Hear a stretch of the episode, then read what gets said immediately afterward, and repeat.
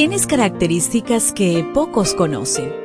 Como mujer, a veces sientes que no te entienden. Felizmente existe la devoción matutina para damas. Porque no hay nada oculto para aquel que te creó. Bienvenida.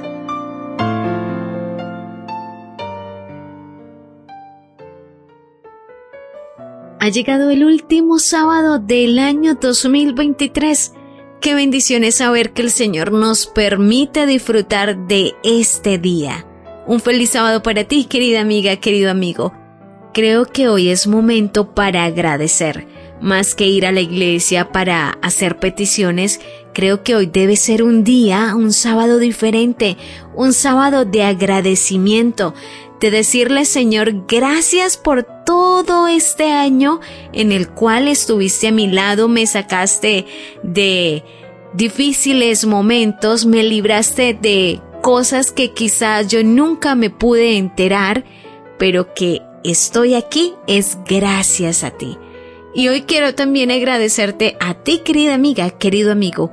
Gracias, muchas, pero muchas gracias porque has compartido y has permitido que cada vez más nuestros audios sean escuchados. Y no es porque queremos tener más oyentes, no, sino porque esto significa que estamos cumpliendo esa tarea que el Señor nos dejó de compartir este mensaje de esperanza para aquellos que aún no conocen a Cristo Jesús. Hoy la meditación trae por título Temor a Dios o miedo al juicio. Apocalipsis 18:10. Se quedarán lejos por miedo a su castigo, y dirán, ¡ay! ¡ay de ti la gran ciudad, Babilonia, la ciudad poderosa! Porque en un instante llegó tu castigo. Babilonia estaba en ruinas cuando Juan escribió el Apocalipsis. Su nombre es usado para representar cualquier sistema corrompido. Su poderío era tal que pretendió controlar a toda la raza humana. Agotó la paciencia divina, y esto lo puedes confirmar en Daniel 4:17. Y fue entregada por Dios a la hegemonía persa, lo que la llevó a la decadencia y finalmente a la derrota total. Babilonia era una de las maravillas del mundo antiguo, pero creció en poder, en orgullo y en crueldad opresora y puso en peligro el plan de Dios para su pueblo.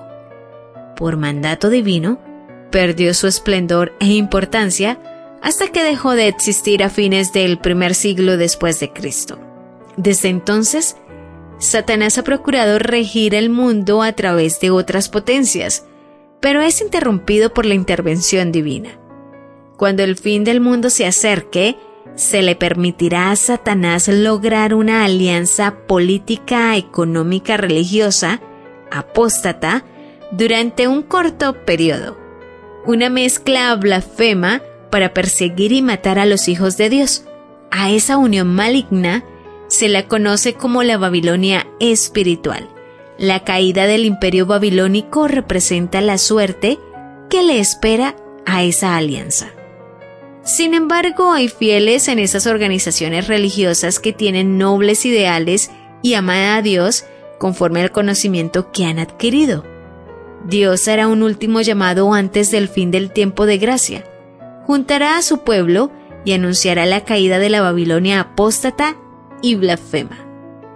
Apocalipsis 18:4 dice, Salid de ella, pueblo mío, para que no seáis partícipes de sus pecados, ni recibáis parte de sus plagas.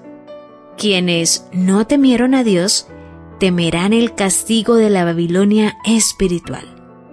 La expresión parándose lejos indica que están implicados en los mismos pecados y recibirán el mismo castigo divino. Este lamento, ay, ay, proviene de las organizaciones políticas que apoyaron y enaltecieron la soberanía de un sistema religioso corrompido por intereses personales a fin de mantener el dominio. Será un lamento tardío.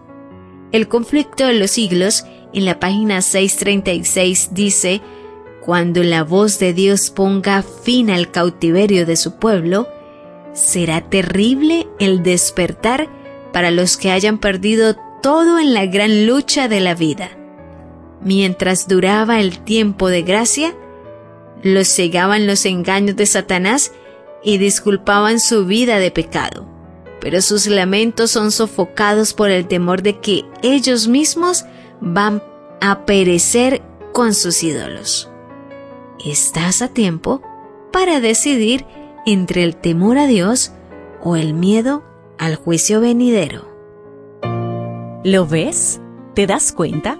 Tu creador tiene el manual perfecto de tu estructura femenina. La devoción matutina para damas vuelve mañana.